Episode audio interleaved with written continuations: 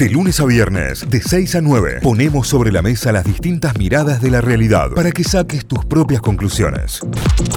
Vamos a pasar a repasar los portales informativos a esta hora, los diarios, cuáles son las noticias destacadas, con qué nos encontramos en cada uno de los portales en materia de información. En La Voz del Interior, lavoz.com.ar, ya aplicaron dos dosis a más de un millón de personas en Córdoba, es el título principal. El gobierno provincial anunció el martes que se llegó a esa cifra total de inoculaciones. Esto fue en el día de ayer, hoy obviamente todavía no ha comenzado la vacunación. Cristina, Alberto pone orden en lo que tengas que poner y no te enojes. Fue durante un acto de campaña en la tarde de ayer, declaraciones de Cristina Fernández de Kirchner eh, pidiéndole a Alberto Fernández que no se enoje en alusión a lo que había sido el discurso de Alberto de antes de ayer. Del domingo. Del domingo diciendo... No, el lunes sería.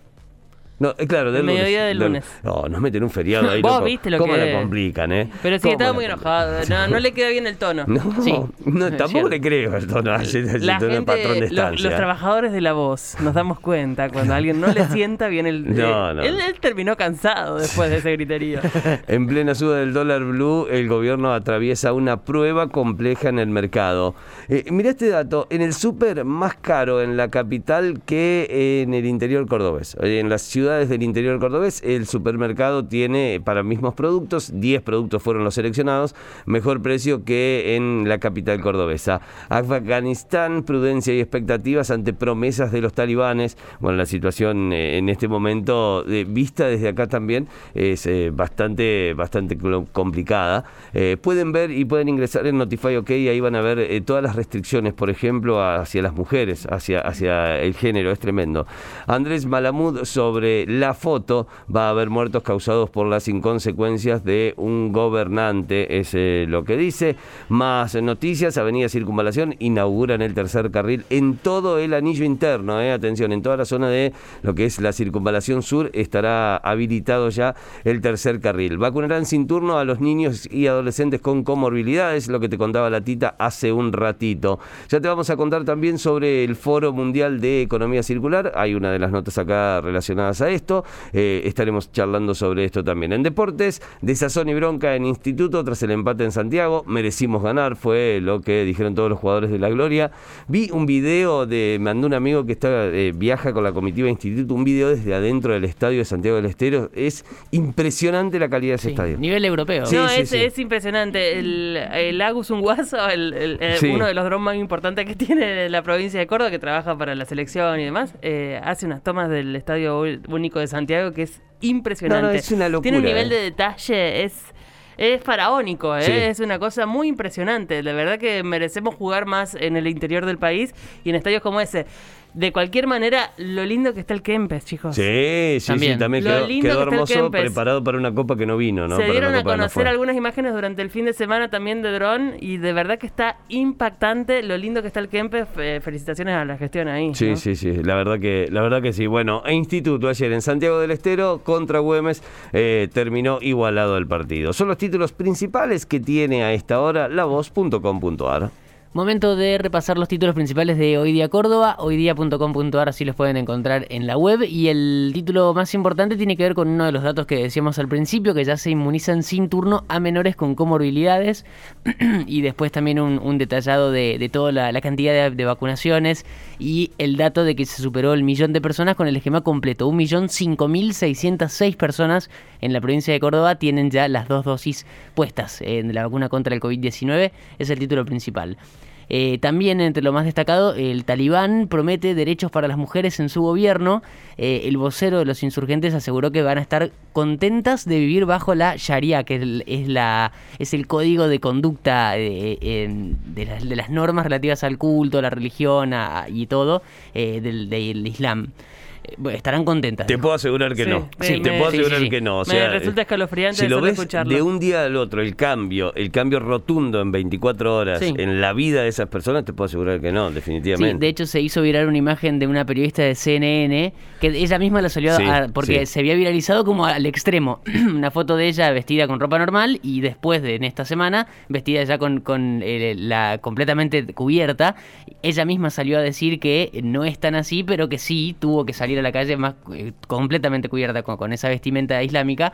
Antes tenía que hacerlo, pero en en menor medida Sí. sería. Eh, y sí, es una de, la- de, de- de las consecuencias de- del, del- del régimen nuevo que está viviendo Afganistán, del gobierno del talibán.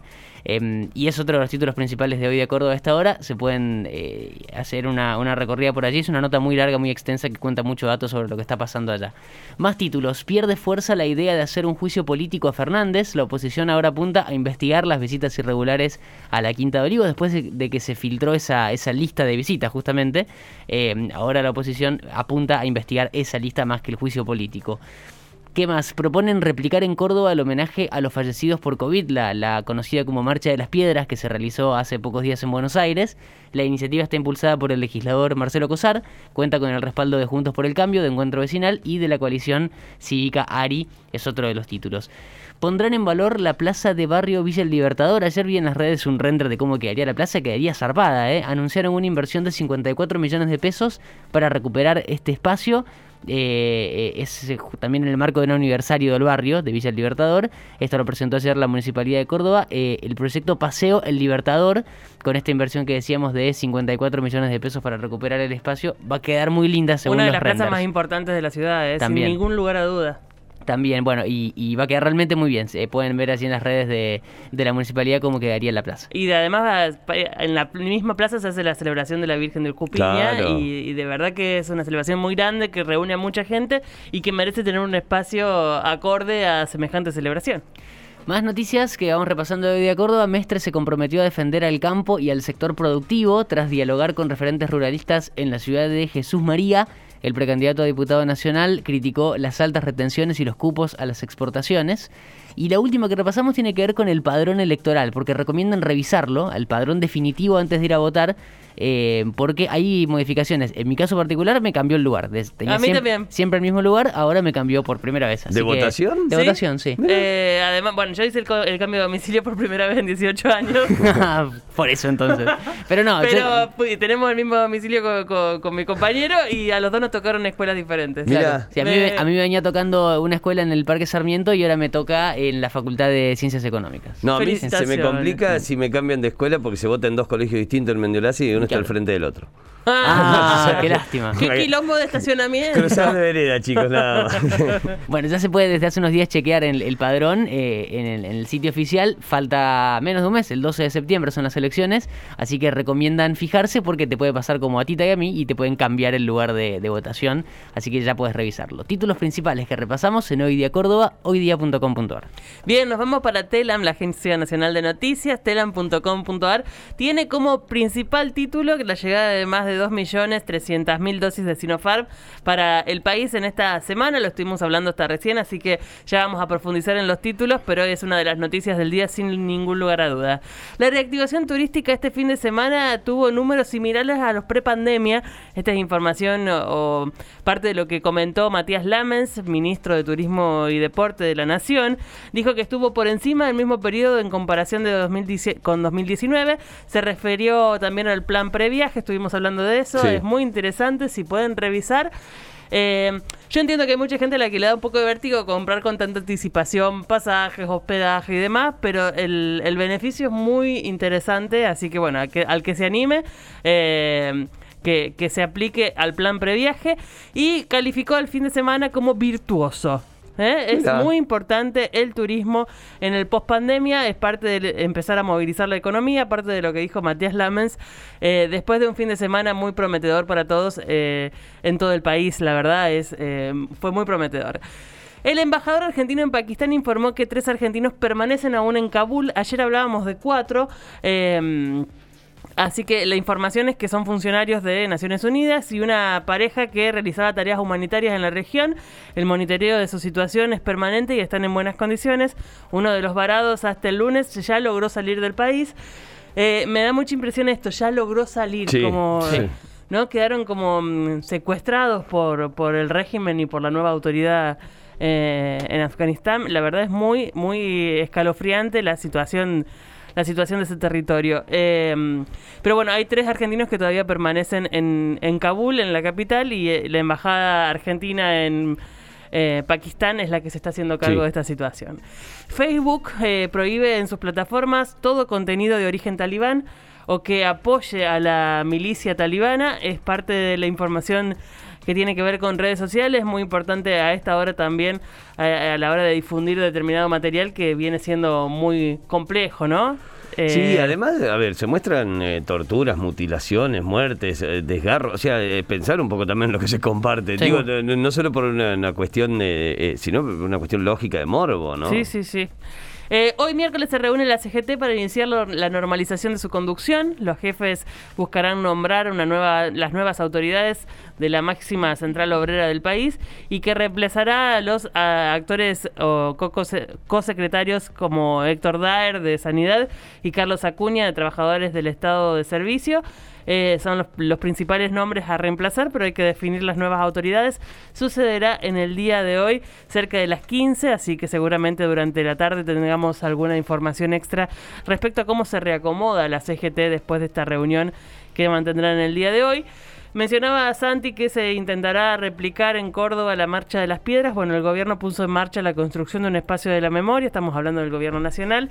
Eh, se han recolectado las piedras que se colocaron en Plaza de Mayo y están eh, en un espacio dentro de Casa Rosada, en el espacio en donde velaron a Maradona. Sí. En el mismo espacio Claro. hicieron un, un marco de contención y, y- y acomodaron ahí todas las piedras. La verdad que la imagen es muy conmovedora, muy, muy conmovedora. De cualquier manera, ese no es su destino final, sino que irán a, un, a una, especie, una especie de espacio de la memoria para poner cada una de esas piedras que tienen el nombre de una persona que, ha fallecido por coronavirus. Y. mm, y sucederá seguramente en otros espacios del país porque es una linda forma de tenerlos presentes siempre y saber que esta pandemia se llevó un montón de gente y un montón de familias quedaron absolutamente golpeadas por, por lo que nos dejó el, el coronavirus, ¿no? Eh, a ver, ¿qué más tenemos por acá? Eh, tenemos algunas noticias que tienen que ver con Chano. La médica y los enfermeros ratificaron que Chano estaba agresivo, violento y con una cuchilla. Es información que se dio a conocer en el día de ayer. Esto todo tiene una causa judicial, así Sí. que seguirás los cursos legales. Cuando, cuando haya resolución al respecto, tendremos la información. Por lo pronto, ya no está en instancia de rehabilitación en una clínica privada y, esperamos todos que se reponga que esté, y que esté bien. No se lo vio del todo bien cuando habló después de salir del hospital, de la clínica en la que estuvo internado en primera instancia, en donde fue operado. Así que esperamos que pueda mejorar su salud.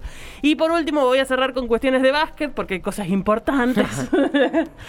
Facundo Campazo ya tiene rival para su primer duelo en la NBA, así que Facundo debutará nuevamente con los Denver Nuggets, una segunda temporada para Facundo en, en- en la NBA y el Cordobás tendrá su primer duelo eh, en lo que será su segunda campaña en Estados Unidos el próximo 20 de octubre ante la franquicia de Arizona, los Phoenix Suns, eh, que son además los últimos subcampeones Claro. de la NBA. Eh, así que la verdad, gran campaña para Facundo Campazo que eh, está en Córdoba todavía, me parece, y, y debutará con los Phoenix Suns. Un lindo partido para ver Denver Nuggets, Phoenix Suns, 20 de octubre, agenden.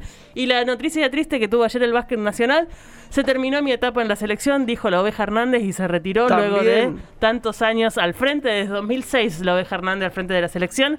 Em, pilar fundamental de la generación dorada y eh, el que llevó a la selección a, hechos históricos. Así que lo vamos a extrañar mucho a la oveja que seguramente siga su camino por el lado de los clubes. No creo que se retire definitivamente. Pero, mm, pero va- se lo va a extrañar en la selección y, y va a ser raro no verlo a él sentado en el banco. Veremos quién ocupa su lugar de aquí en más. La Oveja Hernández, 57 años, se, se retiró después de tantos años como eh, director técnico de la Selección Nacional de Básquetbol. Notify, las distintas miradas de la actualidad para que saques tus propias conclusiones. De 6 a 9, Notify, plataforma de noticias.